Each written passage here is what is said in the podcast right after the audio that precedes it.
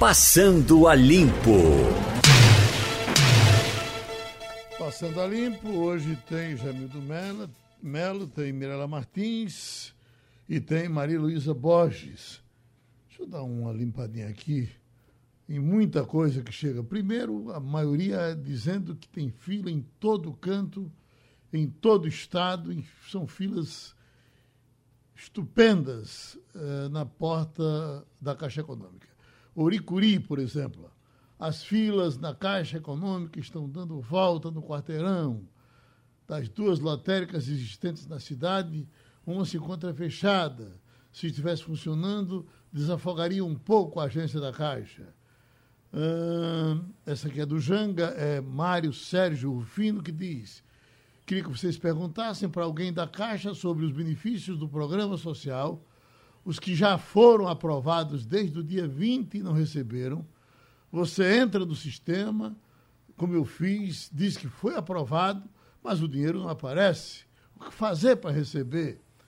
Tem aqui um pedido de Ivanildo do Curado, é Ivanilda Pereira dos Santos do Curado, que está é, dando informação sobre o pastor Rogério Justino, eh, radialista, nosso amigo, participou aqui de muitos debates, ela disse que o pastor, a gente sabia que ele teve um, um AVC e estava internado, ela diz, aviso que o pastor Rogério Justino está na UTI em estado grave.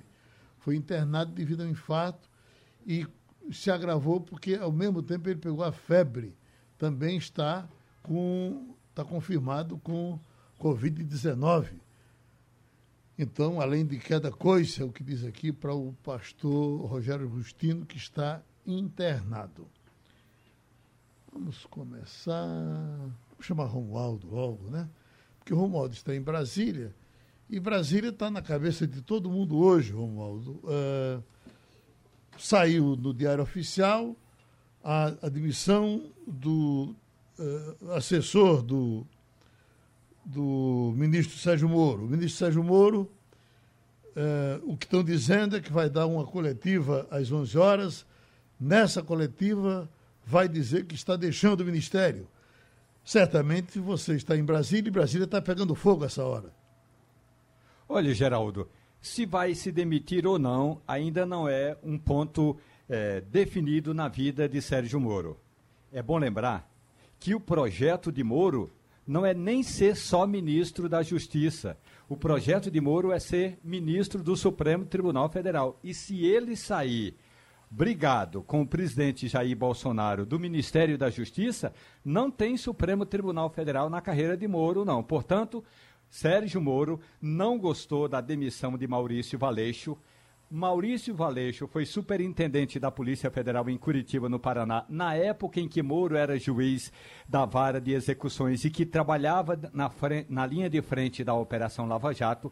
Maurício Valeixo foi apresentado ao presidente Jair Bolsonaro por Sérgio Moro antes ainda da posse e Bolsonaro aceitou o nome de Valeixo. Acontece que, com o passar do tempo, essa relação é, do presidente da República com a Polícia Federal foi se desgastando porque a Polícia Federal não tem é, passado a mão na cabeça de ninguém, inclusive de pessoas muito próximas da família de Bolsonaro. Portanto, a rixa de Bolsonaro é com Maurício Valeixo, porque o presidente da República sempre quis um ministro da Justiça que atuasse meio como se fosse o advogado do presidente. E Sérgio Moro não aceitou esse papel.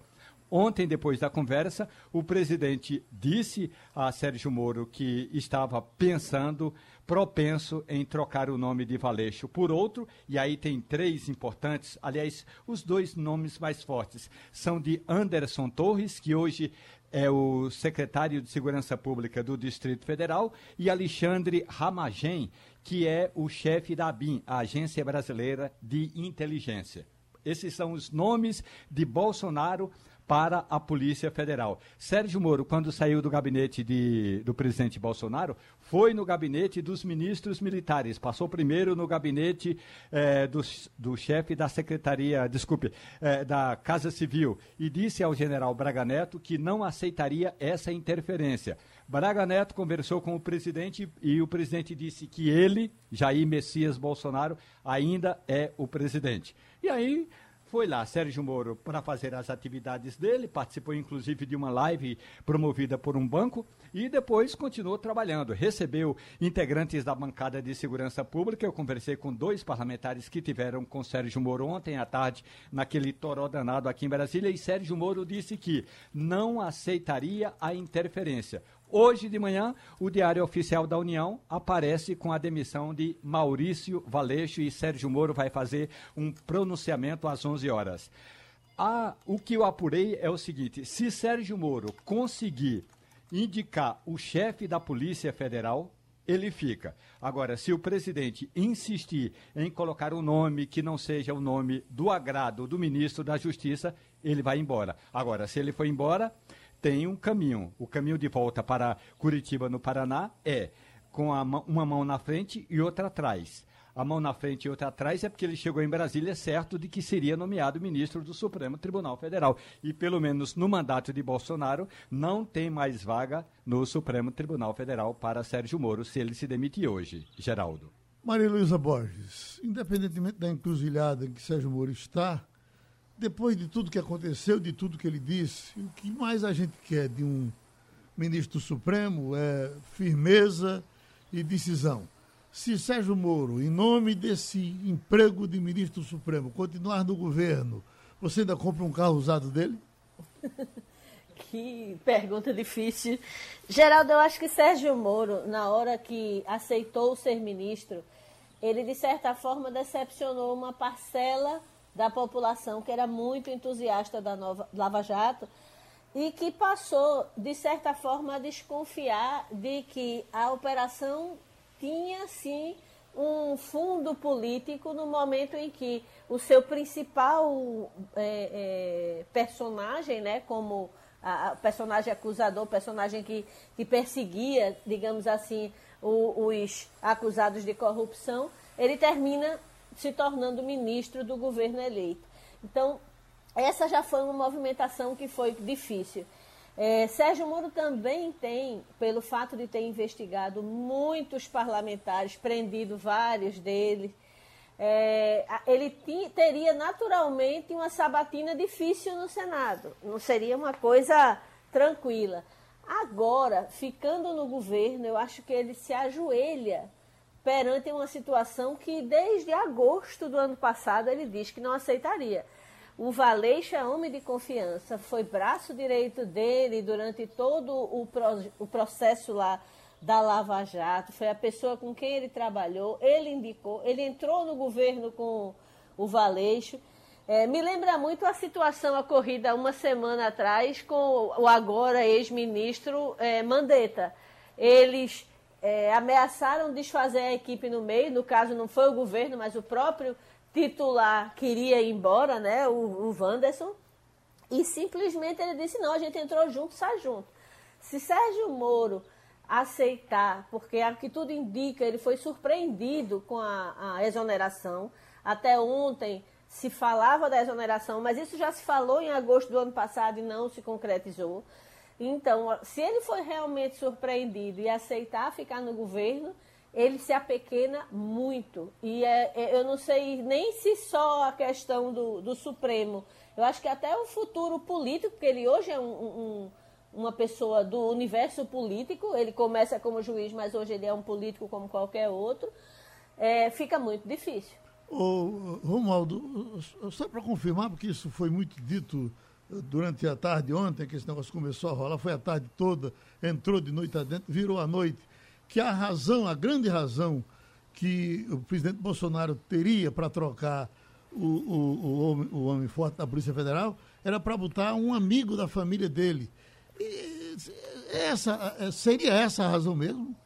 Olha, eu não diria amigo, mas o delegado Anderson Torres, que é o secretário de Segurança Pública do Distrito Federal, é muito próximo da família Bolsonaro. Ele foi indicado a Ibanez Rocha, o governador de Brasília, pelo presidente Jair Bolsonaro. Portanto, é alguém muito próximo de Bolsonaro. Eu não diria que a Polícia Federal aceitasse fazer ou se submeter aos caprichos da família Bolsonaro. E quando eu digo da família Bolsonaro, são os amigos da família Bolsonaro, pessoas investigadas pela Polícia Federal que é, estão ali muito na cozinha do presidente da República ou da família ou dos filhos de Bolsonaro. É bom lembrar que aquele processo todo que envolve o filho do presidente Jair Bolsonaro, lá é, no Rio de Janeiro, no esquema da rachadinha, a rachadinha é o seguinte: o, o vereador recebia.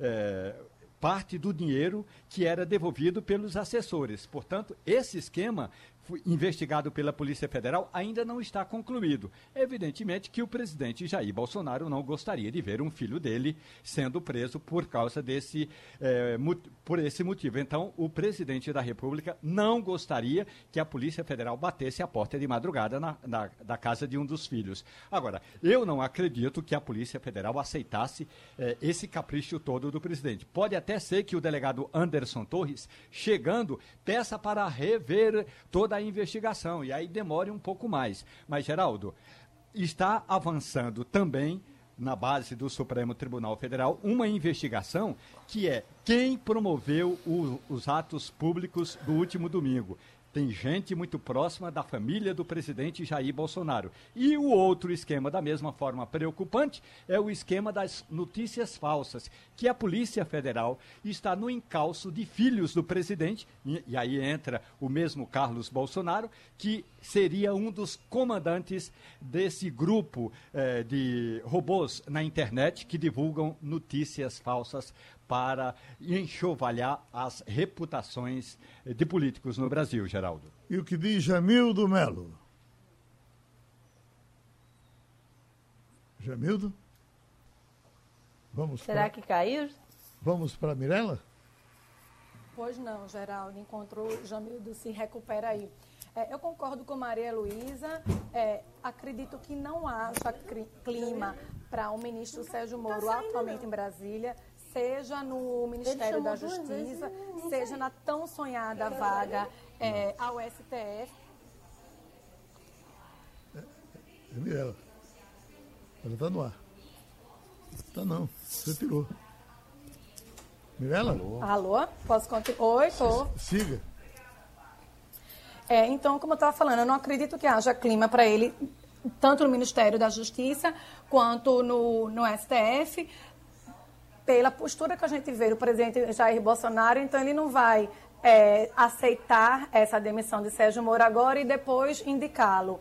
É, por outro lado, eu discordo do nosso colega Romualdo, porque eu não acredito que ele saia na mão na frente ou tá atrás, não.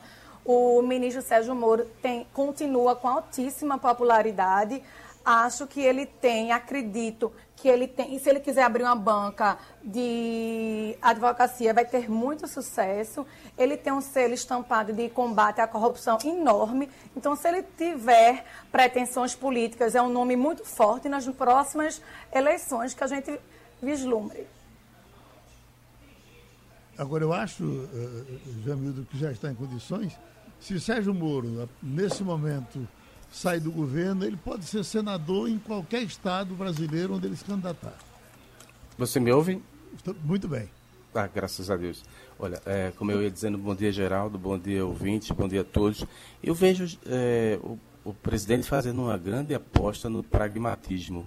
Ele busca aparentemente se compor com toda uma base fisiológica aí do Congresso.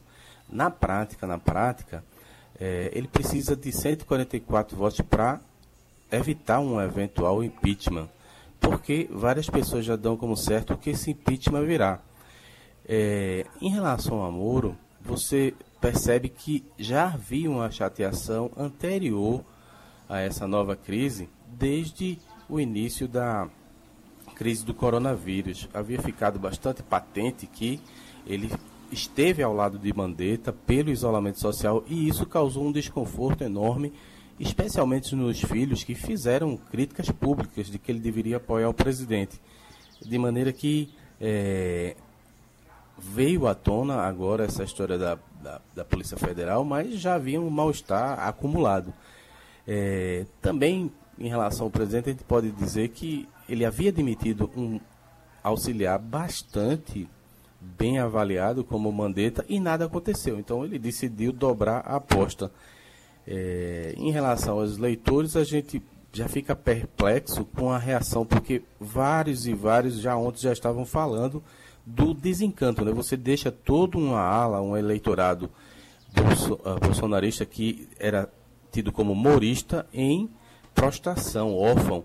Eu não acredito que ele vá se candidatar ao Senado ou eventualmente a, a, um, a uma prefeitura. Eu, eu, acho que o projeto de Moro não é nem mais o STF. Possivelmente é a própria eleição de 2022. Então, nesse sentido é que, ah, na visão de Bolsonaro, se é um aliado, se é pode lhe causar problema mais à frente, vamos derrubar logo agora, porque daqui para lá ele fica sem visibilidade, fica sem cargo, fica sem espaço no governo para manobrar e é, anula ou tenta anular, como foi o caso de Mandetta. Romualdo? Geraldo, eu diria que o ministro Sérgio Moro, que vai falar com a imprensa daqui a pouco, na verdade ele vai fazer um pronunciamento, ele tem um plano que é ser ministro do Supremo Tribunal Federal. E se ele sair do cargo hoje, ele volta para Curitiba, pode até montar a banca que quiser. É bom lembrar que nós estamos ainda estamos em ano eleitoral para prefeito. Portanto, é, para, se ele quiser ser senador, deputado federal, deputado estadual, governador presidente da República, vai ter de esperar mais dois anos. E capital político, é, você pode perder esse capital é, de um ano para outro. A questão tem que ser mais pragmática. Se ele deixar de ser ministro da Justiça hoje, o, o plano dele de ser ministro do Supremo Tribunal Federal vai por água abaixo. Agora, vamos pensar. A saída de Sérgio Moro do Ministério da Justiça é, já tem dois fortes candidatos. E o mais importante deles, o homem com quem o presidente já conversou, é Jorge Oliveira, que atualmente é secretário-geral da Presidência da República. E aí é, é sempre bom lembrar.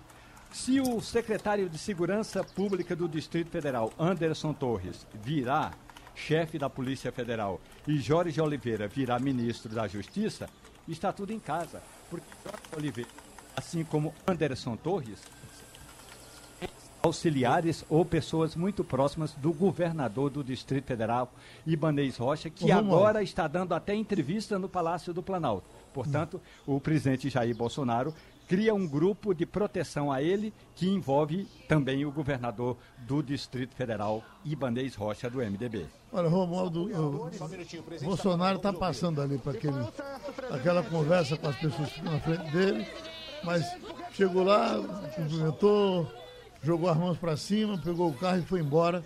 Não falou com o pessoal de imprensa que está de plantão e vive de plantão aí na frente.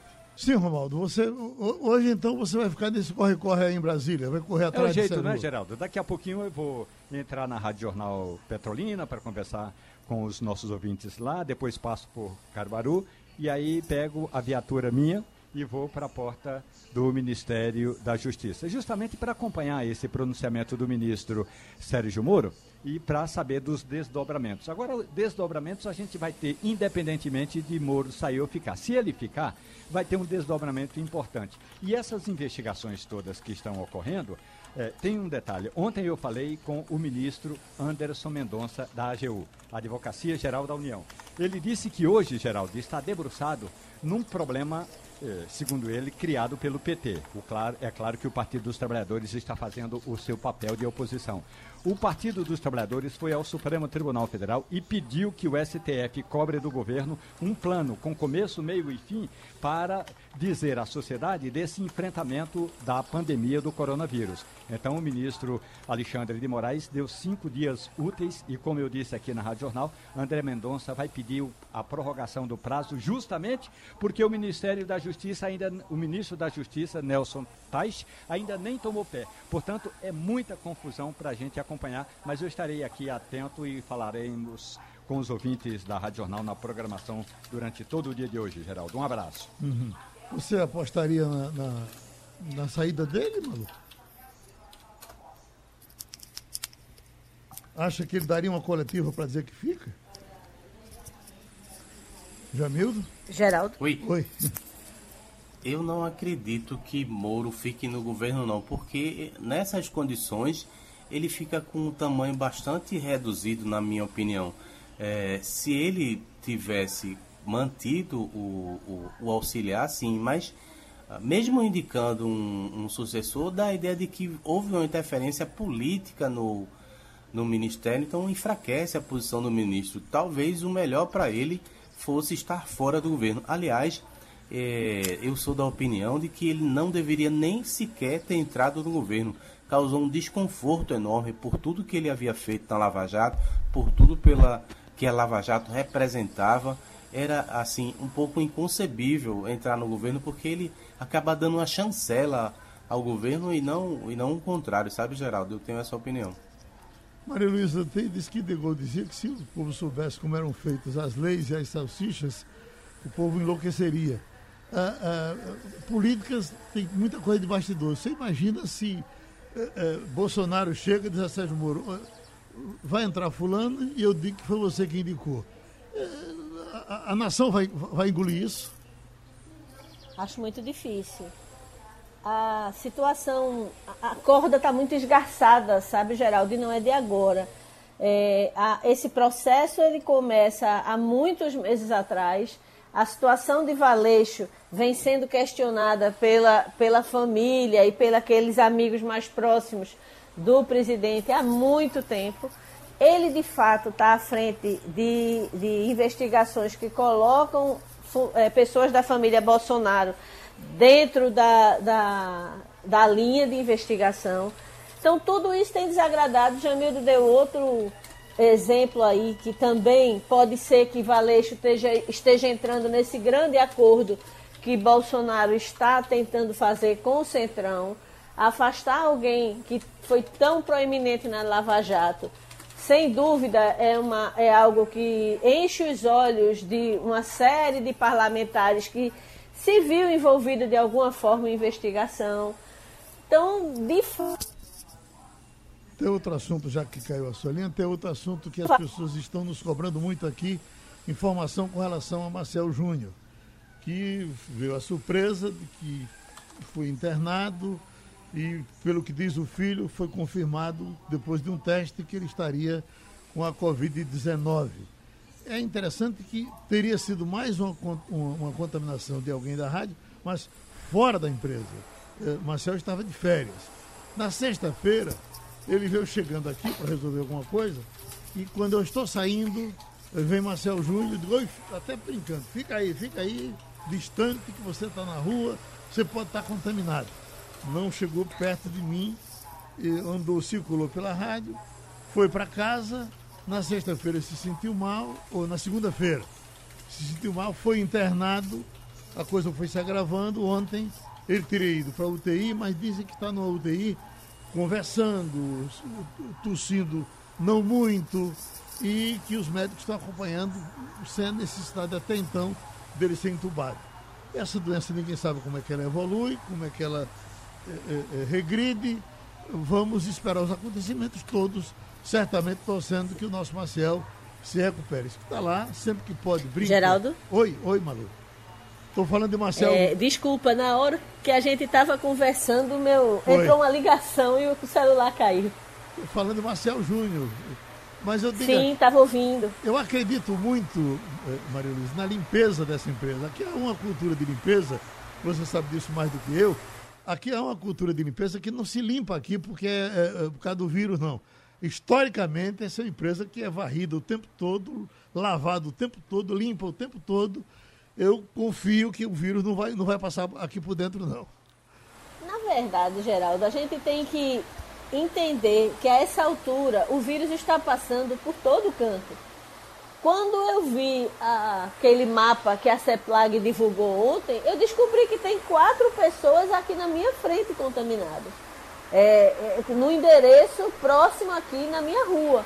Então eu, eu realmente acho que assim, hoje fica meio sem sentido a gente tentar entender da onde a pessoa pegou, porque é de todo canto, a gente está cercado, a única defesa que nós temos é muita higiene, aí você tem razão quando diz, a gente trabalha numa empresa que é limpa duas, três vezes por dia e que instalou álcool em gel em toda esquina, e que é, cede máscaras para que as pessoas que precisam estar presentes trabalhem de máscara. Então a gente está cercado de cuidado, mas é, é, muito traiçoeiro esse vírus. Ele, ele contamina de forma muito rápida. E aí é natural que você fique numa, numa situação de expectativa, porque em algum momento todos nós vamos entrar em contato com esse vírus. Minha prezada Mirela Martins, você que tem muita curiosidade, você deu uma circulada aí nesse mapa por esses bairros, por exemplo, aí no bode onde você mora, tem muita contaminação? Mirela? É, eu não estou em casa, né? Faz 32 dias que eu saí, desde que o jornal começou a trabalhar em home office. Eu vim fazer a quarentena aqui na praia, achei que seria mais é, interessante, já que meu marido e meus filhos é, são asmáticos, então entra no grupo de risco. Mas eu também, como Maria Luísa, entrei no mapa fornecido pela Secretaria de Planejamento e me admirei é, com a quantidade, né? A gente olha para o lado, assim, eu moro ali no Pina, realmente em Boa Viagem tem muito, muitos casos, é, mas o que chama atenção ali, Torre e Madalena, né? são os bairros com o maior número de contaminação. É, semana passada foi muito doloroso para mim, né? Eu perdi um tio pela doença. E essa semana, Geraldo, me chamou muita atenção que todas as vezes que eu acordava, aparecia mais gente é, mandando mensagem que, tava, que tinha sido positivados os testes. Então, assim, essa semana foi impressionante a quantidade de gente que positivou e eu acho que a partir de agora a gente a, a, a curva é, é ascendente de forma exponencial. De segunda-feira para hoje, sexta-feira, apareceram é, uma quantidade enorme de amigos, amigos muito próximos, que positivaram, gente que não sabe onde pegou, alguns que acreditam que foi num, numa ida ao supermercado ou na ida à padaria, e outros que simplesmente estavam em casa e não sabem de onde foi que surgiu é, a doença. Maria Luísa, o, o, o sofrimento desse povo nas filas, será que teria outra forma de resolver isso? Por exemplo, agora está uma chuva enorme aqui na cidade e o que a gente sabe é que as caixas estão cercadas com filas quilométricas para receber 600 reais. É, e teve a informação que o Diogo passou hoje logo cedo, que nós é, é, só 40, é, me parece 46% da, da, dos pagamentos foram feitos, o resto tudo deu erro, erro daqui, erro dali, erro de lá, e as pessoas estão nesse sofrimento terrível. Teria outra sugestão para dar? Me parece que os Estados Unidos resolveu mandando um cheque. E, Exato. Né? Diga você. É, no Canadá, as pessoas se cadastram e recebem sem muita burocracia. O Brasil ele exigiu que a pessoa tivesse o CPF ativo. É, inclusive, eu achava que a situação iria melhorar na hora que a Receita Federal regularizou 12 milhões de CPFs que estavam é, cancelados por conta de pendência eleitoral. Eu imaginava que aquilo iria destravar muito, mas não destravou. Ainda tem muita gente é, na fila. Geraldo, a única coisa que podia facilitar seria o uso da tecnologia em massa e a colaboração de entidades como o Instituto JCPM, que abriu suas portas para quem quisesse usar os computadores, colocou gente lá dando orientação para exatamente tirar as pessoas dessa situação terrível. Porque eu fico imaginando nesse momento, com essa chuva que está caindo no Recife, o que é estar numa fila na frente de uma caixa econômica. É, Mirella? Ei, pois não, dilúvio mesmo. É, eu fico pensando, será que a gente não poderia criar ou solicitar aos órgãos, pra, sobretudo as polícias, para tentar fazer uma força-tarefa e ajudar é, essas filhas. Ontem me chamou a atenção uma imagem é, na frente ali da Caixa Econômica da Rio Doce. Era desumana a quantidade de gente em pé, no, sob o sol quente, um perto do outro, gente sem máscara. Existe agora a recomendação é, do governador Paulo Câmara para a partir de segunda-feira todos os pernambucanos saírem de casa com máscara. A gente não vê isso. É, algumas pessoas sim, mas não vê a grande maioria usando máscara. Eu acredito muito na máscara, você fazer a máscara caseira. O Ministério da Saúde, é, inclusive, já ensinou fazer com qualquer tecido, inclusive até aquele perfex com ligas de cabelo, ou você pode produzir ou solicitar uma costureira para ajudar. Eu acredito muito na máscara para diminuir esse contágio e eu queria muito que houvesse uma força-tarefa para a gente tentar diminuir esse sofrimento dessas pessoas. Que esses 600 reais vai ser alívio para muita gente, mas não pode em, em sede de ter esse, esse, esse bônus, esses 600 reais, ter esse sofrimento todo, porque realmente dói no coração a gente ver essas filas. Eh, Jamildo, nós chegamos até a conversar no começo da semana na semana passada ainda, que as câmaras de vereadores poderiam contribuir. Cada interior tem Câmara de Vereadores, quase todas com mais de 15 vereadores. Cada gabinete poderia se, se colocar a serviço dessa povo, de, desse povo. Era o, o mínimo que essa gente poderia fazer e dar uma ajuda, dar uma colaborada. Porque, na verdade, quando se trata de governo, de banco, de caixa econômica, é, é, é preciso realmente se cercar de todas as precauções. Mas que as informações fossem colocadas todas nas mãos dessas pessoas e a gente evitaria, evitaria talvez parte desse sofrimento, porque se aqui está assim, no interior está muito pior.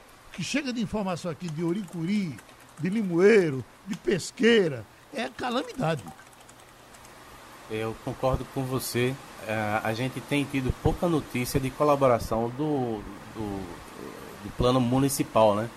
O governo do estado chegou a fazer cortes aí para ajudar e reverter esses recursos para a população mais carente no combate ao coronavírus. Os próprios deputados eles ah, ensaiaram fazer um ah, um plano de ajuste, ainda não saiu do, do papel, não foi anunciado oficialmente, estão fazendo sem comunicar o que estão fazendo eh, publicamente. Mas da parte dos municípios a gente pouco tem tido notícia. O que a gente vê é a apresentação de projetos como aqui no Recife para que as pessoas sejam ah, obrigadas a usar máscara, para que a máscara tenha uso obrigatório. E eles têm recursos, podem eventualmente sim ceder parte do duodécimo para que se crie uma infraestrutura melhor. A respeito da Caixa Econômica, Geraldo, deixa eu acrescentar aqui. Semana passada a gente chegou a ter uma, dar uma palavra com a superintendência local e a, a reclamação era que eles estavam pedindo socorro da PM para evitar filas e aglomerações uh, nas agências lotéricas, inclusive, não apenas nas agências da Caixa. E na sequência o que se viu foi o PROCON multando, não é exatamente uma contribuição, uma colaboração do Estado, dizendo que era papel do próprio banco fazer esse é, distanciamento aí social no, no meio da rua. Mas fica complicado, ainda mais num clima como o de hoje, com tanta chuva, né? Certo. Vamos pedir Geraldo, Jamildo, será que. Pois não, mas... Será que talvez não seria uma alternativa a solicitar as Forças Armadas, os Exércitos, talvez, para organizar essas filas? Também, né? Também. Alguma coisa tem que ser feita, né? Do jeito que está, é uma crueldade o que está se fazendo com as pessoas. É, elas estão precisando de sobreviver e esse dinheiro é não mais do que algo para ajudar na sobrevivência. Então, Olha. impedir ou dificultar o acesso é desumanidade. Geraldo, eu Oi, acho que aqui no caso do Nordeste, em especial, né, Recife não está fora disso, tem uma peculiaridade. As pessoas são muito simples, então fica difícil atender aquele pedido lá do uh, Onyx, o, o, ministro das cidades, que disse: vai lá, entra na internet, coloca tudinho que você sai com tudo resolvido. Não é assim. Então exige realmente um atendimento presencial. E que talvez fosse possível era escalonar. A Caixa está fazendo um grande esforço, a gente tem que reconhecer. Ampliaram os horários, estão se dedicando, estão dando. Eu acho que estão fazendo um trabalho é, quase exemplar, mas não dá, né? A quantidade de gente é muito grande, a demanda é muito grande. Inclusive sobre a Caixa, as pessoas estão se expondo a risco, porque estão recebendo centenas, milhares de pessoas por dia. E a gente sabe que quanto mais circulação, quanto mais aglomeração, mais exposto ao risco de adoecer você está. E sobre o ministro Geraldo, se você me permite só uma parte, uhum. um parêntese, que mico terrível que ele passou ontem, né? Ele anunciou na véspera que iria antecipar a segunda parcela para esse percentual que já regularizou a situação. E ontem o presidente desautorizou, né? Disse que não. Não ele anunciou de, por conta própria e que não tem nada de antecipação. E não tem Mas dinheiro. né? Bolsonaro. Mas Acho- Bolsonaro não é besta não. Ele foi alertado pelas órgãos de controle que ele não poderia fazer isso. Se ele fizesse isso, seria uma pedalada. Daí ele ter que recuar. O Onyx é que talvez tenha cometido um ato imprudente e anunciar algo que não podia anunciar. Não combinou com ninguém, anunciou, foi isso? Exato. Maria Luísa, esse ruído todo é, da- é chuva na sua, na sua casa? Pois é, Geraldo. Eu estou perto da varanda e a chuva está torrencial. Tá entrando aqui um BG ótimo. Aqui, inclusive, você. tá sol, viu, gente? Ah, engraçado. Vamos todos para a praia. Mas Tem você- lugar aí, Mirella? Que praia você está, Mar... eh, Mirella? Serrambi. Ah, então tá longe. Maria Luísa, essa manchete que todos os jornais estão colocando, vem repercutindo desde ontem aqui no Estado, veja como ela eh, choca. Dias piores estão por vir. E quem diz isso é o secretário de Saúde da Prefeitura do Recife, o médico competente, trabalhando muito aí, doutor Jailson Corrêa. Dias piores virão. É verdade. A gente não há nada que indique que a curva da doença esteja ou estabilizada ou descendo. Todas as indicações de que a gente ainda está no início do, de todo aquele que eles chamam de espiral, né?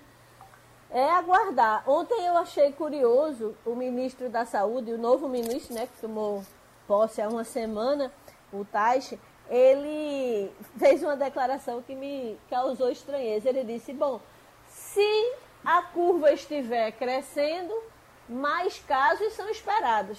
Eu também achei bastante óbvio, mas é isso. A gente está num momento de incerteza. Nem o ministro consegue apontar um, um rumo ou uma, uma direção para onde a gente possa pensar em dias melhores. Mas a tendência, Geraldo, é que a gente, de fato, ainda vai ver o pior dessa pandemia à nossa volta. Estamos com o jurista José Paulo Cavalcante Filho. Vamos conversar um pouco o doutor Zé Paulo sobre esse dia de hoje, que é um dia de muito tumultuado. Esse tumulto está vindo desde a tarde de ontem, eh, que é mais um tumulto. Ah, doutor Zé Paulo, a manchete está aqui. Bolsonaro exon- exonera diretor da Polícia Federal, empurra Moro para fora do governo. Claro que o senhor está sabendo de tudo que está acontecendo, mas eu lhe pergunto, o senhor já passou pelo Ministério da Justiça. É, é, as coisas sempre foram difíceis de resolver assim ou temos complicação demais nesses tempos? Geraldo, bom dia a Bom dia. todos. Ah, Geraldo, a, a informação que eu... Essas coisas, respondendo primeiro a você, as coisas não se transigem. Há valores, há princípios. Não pode transigir, não pode transigir. Agora, eu queria avançar um pouquinho no que você não perguntou. Me- meus amigos de Brasília, eh, pessoas informadas, o que dizem é o seguinte: a, a, a questão central é o inquérito das fake news.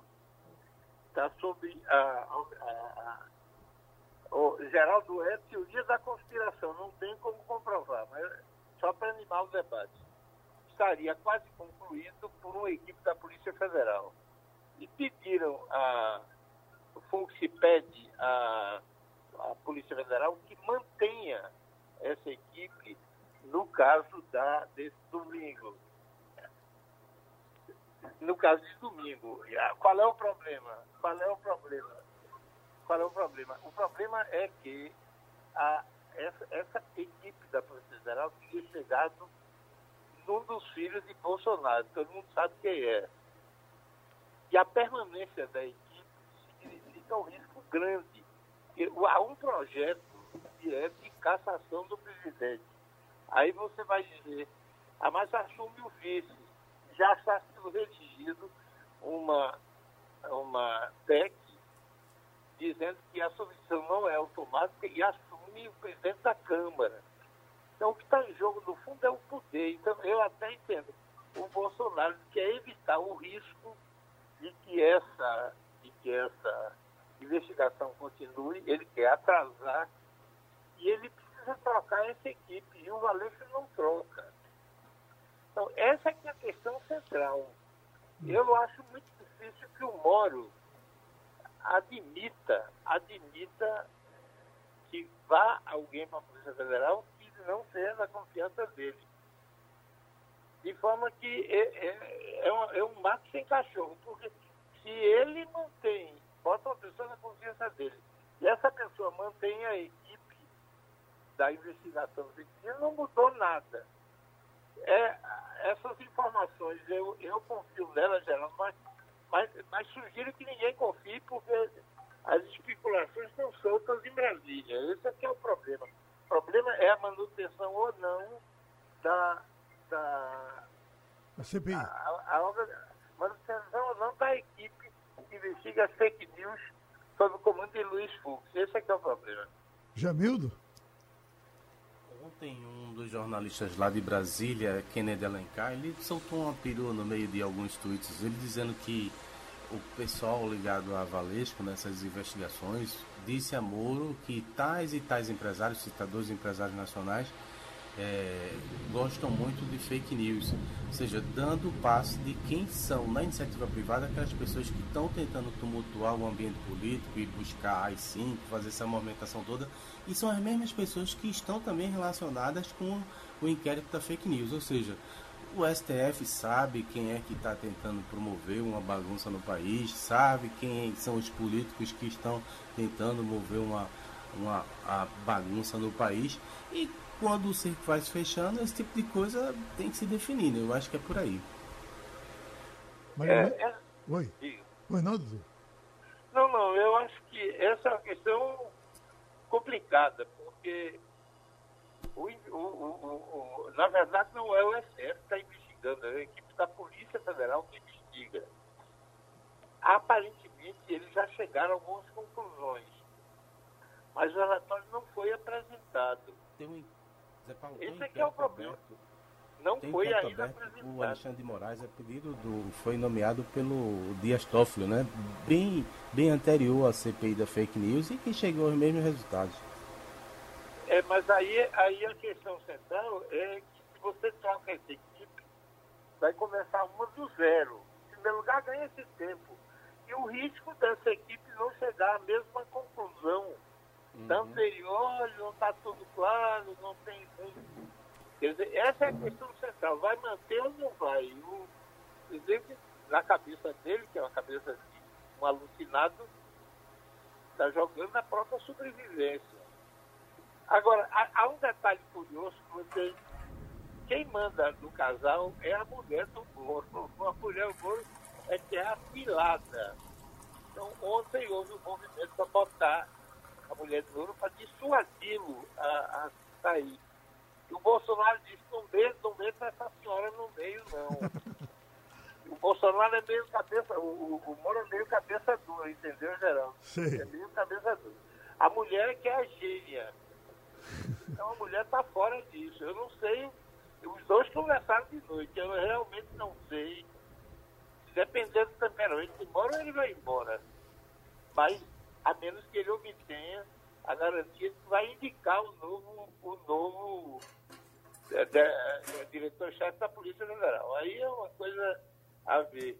Uhum. Mas poderia, poderia ser uma coisa combinada? Bolsonaro escolhe, diz, você diga que foi você. Ele não aceita, Geraldo. Não Ele aceita. Não, aceita. não, não. Porque há certas coisas, Geraldo, que não se podem aceitar. Geraldo, o deputado Luciano Bivar na época era presidente do, ainda é presidente do PSL, me contou como foi a conversa de Bolsonaro com, com Moro. o Moro. Nunca teve acerto prévio, nunca teve nada. O Moro chegou na casa de Bolsonaro e Bolsonaro falou 50 minutos. Eu dou isso, eu dou aquilo, e falou. Depois de 50 minutos, o Bolsonaro disse: Eu já estou ficando rouco, não ouvi a sua voz. Abra a boca, favor. E o Mauro disse a ele, eu só tenho uma pergunta, uma única. Eu estou no ministério e uma pessoa, alguma pessoa do governo diz, o senhor pare essa, essa investigação. Nesse caso, o que é que eu faço? Ele disse, o senhor fique tranquilo, não tem ninguém no governo que coragem de lhe pedir isso. O único doido aqui sou eu, eu lhe dou minha palavra de honra que não vou, não vou pedir isso. Aí ele tinha dito, então eu aceito. Quer dizer, foi uma conversa de uma pergunta e uma resposta. Então o Bolsonaro entrou com a, com a, com a certeza dada pelo presidente. Tem uma razão para duvidar dessa conversa. Até porque na época Luciano era íntimo de Bolsonaro. Então ele entrou com a, com a garantia de que ninguém se meteria em investigação. Na hora que você pede para trocar a equipe que está investigando a fake news, ele está ele tá rompendo um acordo que a, a palavra de honra foi dada antes. Pronto. De forma que eu acho difícil que monossiga. Eu agradeço, doutor Zé. Paulo. Eu agradeço, o senhor está num, num- num circuito aí, está, me parece que viajando, e a gente está É. tendo uma certa dificuldade de ouvi-lo melhor. Muito obrigado, porque a gente vai partir agora para o doutor Evandir Paiva. Ele é presidente da Associação dos Delegados da Polícia Federal. Eh, estamos, doutor Evandir, nesse momento aqui complicado, querendo opiniões, e o senhor, como presidente da Associação dos Delegados, eu lhe pergunto como é que está a repercussão do que está acontecendo na Polícia Federal. Bom dia a todos. A repercussão é imensa, né? É, mas já era uma troca esperada desde o ano passado, quando o governo começou a afirmar que pretendia trocar o diretor-geral da polícia. Nós sabíamos que mais cedo ou mais tarde isso ocorreria. É uma resiliência de um órgão que não tem autonomia, não tem sequer um mandato previsto para o seu diretor-geral. Há exemplo de várias polícias no mundo, o FBI nos Estados Unidos, por exemplo, tem, sempre teve um mandato para o seu diretor-geral. Infelizmente, a Polícia Bra- Brasileira, a Polícia Federal, ainda não tem. É, fica a lição de que nós vamos para o quarto DG em três anos né, e que é necessário a aprovação de uma legislação nesse sentido. Para conversar com o senhor, nós temos Jamildo Melo, nós temos Mirela Martins e temos Maria Luísa Borges. Mirela Martins, o delegado Evandir Paiva, presidente da Associação dos Delegados da Polícia Federal. É, bom dia, delegado. Eu gostaria de saber do seu sentimento. Como fica a autonomia da Polícia Federal depois dessa interferência? E outra pergunta. O ministro Sérgio Moro é campeão em popularidade e estampava o selo de combate contra a corrupção. Qual seria o nome ideal para substituí-lo caso ele vir a sair a partir dessas 11 horas, quando ele marcou a coletiva de imprensa? Vamos lá, vou começar pela última pergunta sobre o ministro. Eu, nós não temos um nome ideal. É uma, a escolha do ministro é uma escolha política, uma escolha do presidente da República. É, o ministro, o ministro Moro, por mais que seja um técnico com um histórico maravilhoso no trabalho que fez na Justiça Federal, a partir do momento em que ele aceitou ser o ministro da Justiça, ele se tornou um político. Então, a gente deixa para o mundo político a escolha do ministro. Nós nos preocupamos com a Polícia Federal, que é uma polícia de Estado e não deveria estar numa situação como essa, uma situação de desproteção. Né? Como eu disse, quarto, quatro diretores em três anos. Não há órgão, não há empresa, não há instituição que consiga desenvolver seus trabalhos com tranquilidade, com tantas trocas no seu comando, sem a mínima previsão, sem a mínima institucionalidade. O novo diretor que vai ser nomeado o, nos próximos momentos certamente não terá garantia de que ficará e poderá cair na próxima crise que vier pela frente. Então, é essa a nossa preocupação central. A relação entre os senhores delegados e, e- e Sérgio Moro, eh, eh, elas foram arranhadas em algum momento ou ela vinha sendo muito boa? sendo uma relação boa, institucional. É, a, a Polícia Federal é, caminha lá com, com as suas investigações. O, o ministro só tem que fornecer os meios, garantir os meios, e isso vinha ocorrendo com uma relativa, né, com um ou outro probleminha, mas com uma relativa regularidade. Então, não havia problemas de relacionamento com o ministro. Maria Luísa Borges? Eu queria saber do, do amigo se ele teme pela investigação eh, que provavelmente foi o estopim de toda essa crise, que é essa sobre as fake news eh, contra o Supremo. Não temo por, por investigações, eu temo pela Polícia Federal eh, ficar sujeita a esse tipo de especulação quase que diuturnamente. A Polícia Federal tem uma, um reconhecimento da sociedade muito grande, mas a cada momento de uma troca, a, dúvidas que são lançadas se a, se a polícia continuará fazendo suas investigações sem nenhum tipo de intervenção, todo esse tipo de especulação prejudica a imagem da polícia, prejudica a regularidade dos, dos trabalhos da Polícia Federal. E isso é o que mais nos preocupa.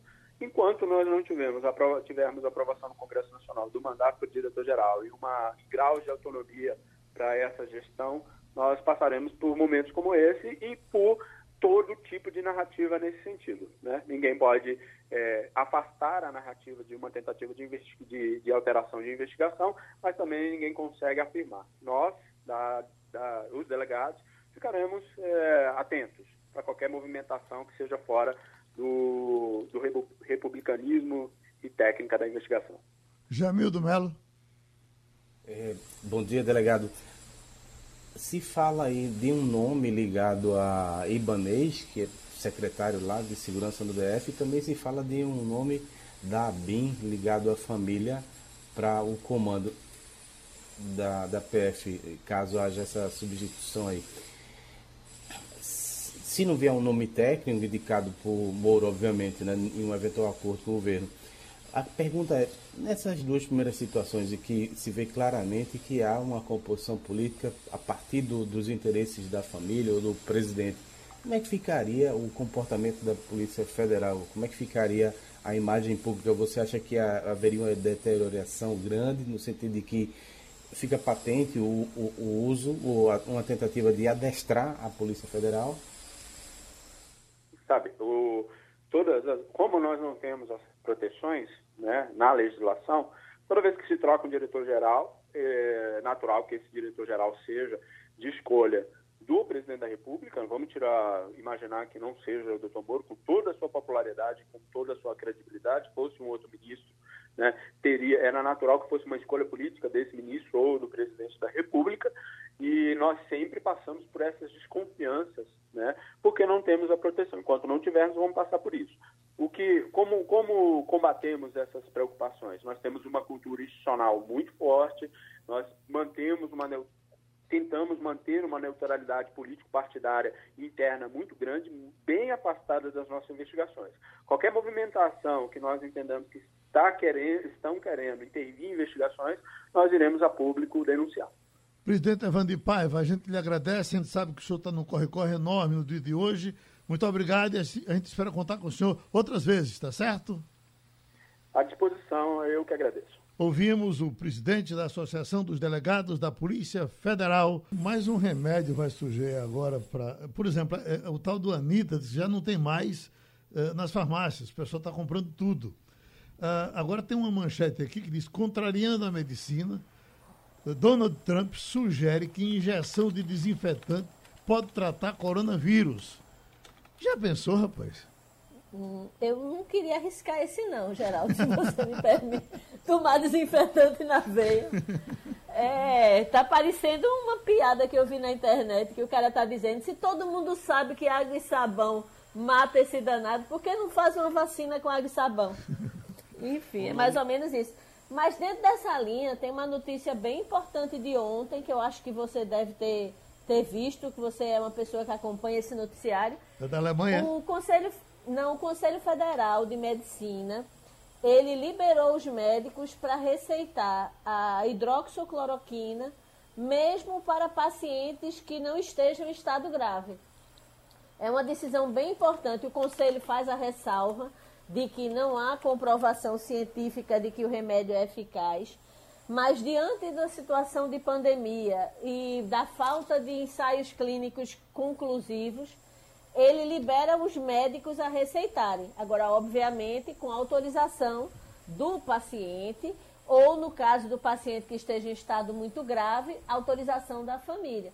Isso é uma, uma, um passo importante, porque muito provavelmente vai aumentar muito o número de pessoas que estão sendo submetidas ao tratamento com hidroxicloroquina e com certeza isso vai ajudar na tomada de decisão mais para frente, finalmente tirar a dúvida qual é a dose ideal, qual é a dose que não é danosa, que pelo que eu entendi o principal problema da hidroxicloroquina é que em alguns pacientes ela provoca problemas no coração.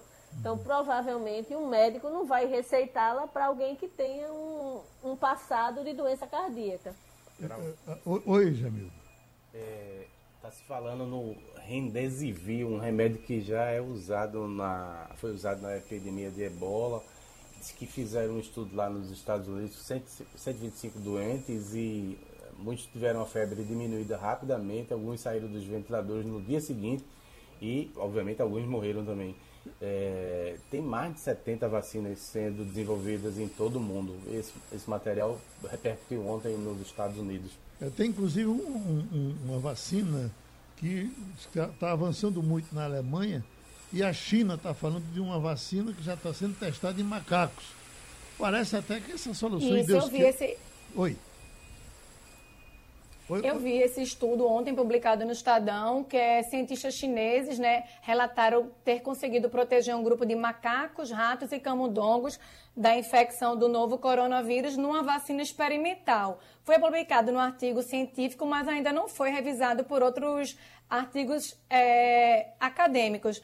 Quem está na frente dessa pesquisa é uma farmacêutica chinesa e ela trabalhou na vacina contra SARS em 2003. Então, é, tem também esse caso da Alemanha, tem também em Oxford, na, na no Reino Unido, com é, tentativas de achar essa vacina o mais cedo possível. Além de uma de Israel, que uh, alguns dizem até que já já ela sai, mas quando a gente fala de Israel, o pessoal não confirma em definitivo, mas que eles estão bem avançados, estão.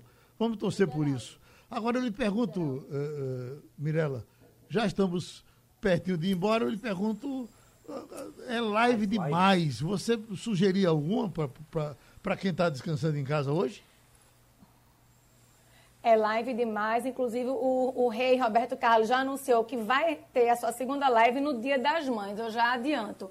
É, nessa sexta-feira tem ex-titãs é, Paulo Miklos, a partir das 19 horas, no, no Facebook. E amanhã, no sábado, é, tem, a partir de 5 horas da tarde, Bel Marques, que é o baiano, tem Ivete Sangalo, que eu acho que é a grande expectativa de Ivete Sangalo a partir das 22 horas. Quem quiser o esquenta, tem Marcelo Falcão, ex-rapa, também no sábado, a partir das 18 horas. E tem Paula Fernandes, que há, há, há muito tempo não está aparecendo. Ela é boa, inclusive, tocando viola. É um, acho que é solo deve ser bem interessante também Paula Fernandes, que há, algum tempo a gente não escuta, né? Isso, tem mais de 20 lives programadas para esse final de semana. Também tem aquele Melin, que é uma banda bem que faz muito sucesso.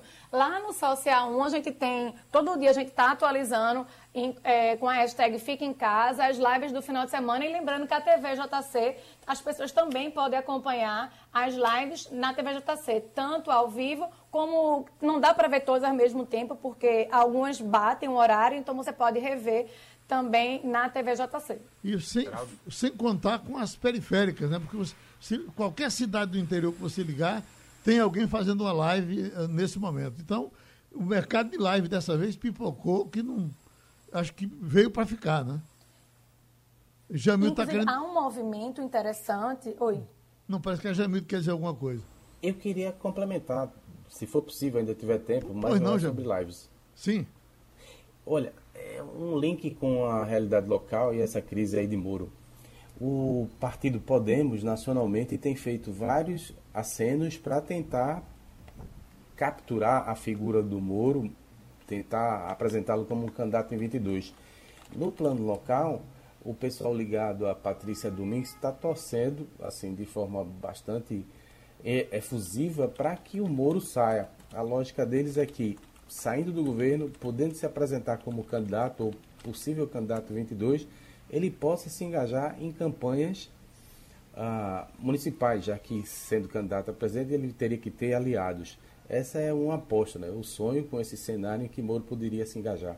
E do outro lado, os adversários dela também estão batendo, não por acaso, gente ligada aos bolsonaristas, né? Soltaram vídeos na, no WhatsApp, eu recebi alguns deles, em que ela é atacada porque não está trabalhando na, no coronavírus, não está cu, cuidando das suas funções, sendo reclamada aí pelo flanco da segurança pública. Uh, isso partiu de bolsonaristas e é interessante nesse momento em que há esse atrito nacional. Você veja que ma, mais ou menos, bem ou mal, esse mesmo, essa mesma confusão que acontece lá em cima acaba se reproduzindo nos estados. Ô Maria Luiz, o que se diz é que a partir de agora vai começar, e já estamos recebendo algumas coisas aqui, a campanha da desconstrução de Sérgio Moro. Será possível isso? Eu acredito que vai acontecer, sim. Você hoje tem linhas muito distintas do, do, dentro do governo, o Jamildo até abordou isso. Você tem os bolsonaristas e os moristas. Uma vez Moro fora, com toda certeza, essa estrutura bolsonarista vai ser usada contra ele. Se você me permite só olhar um pouco para frente, eu temo a partir de agora pela situação de Paulo Guedes.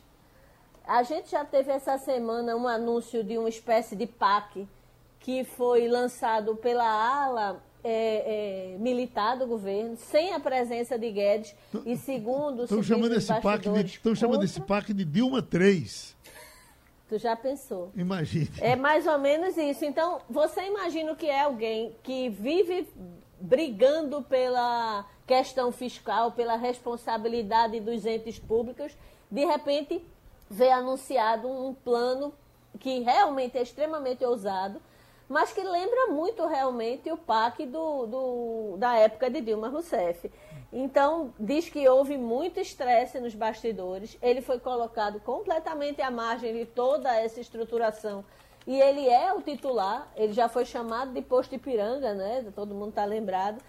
Então, depois da crise do Moro, depois da crise do Mandetta, eu temo muito que a gente vai enfrentar uma crise com Paulo Guedes. Nossa Senhora, a informação que temos aqui é que a chuva continua na cidade. Em alguns lugares você já não consegue transitar. Parou aí, Maria Luísa? Você estava numa chuva aqui grande. Aqui parou, mas aqui estava parecendo um inferno, porque era chuva e uma britadeira aqui na, na porta, que eu não sei o que era isso. Uma confusão. Tava, eu estava sem. Tirei até o som do, do timeline para você poder trabalhar sem, sem interferência. Voltou a britadeira. Uhum. Então a chuva, já, diversas ruas alagadas, Caxangá com dificuldade de passar, Rua Amélia. Fecha, Jamildo. É, você falava aí da satanização, possível satanização de Moro. Uh, algum colunista nacional disse em breve vão chamá-lo de comunista e isso vai ser divertido ver ele apresentado como comunista. Mas ontem, tecnicamente, a gente tem é, uma parceria bacana com o Manuel Fernandes, jornalista pernambucano que trabalha em São Paulo, tem uma empresa que faz auditagem de redes sociais. Então, ele mandou um informe falando do seguinte ponto.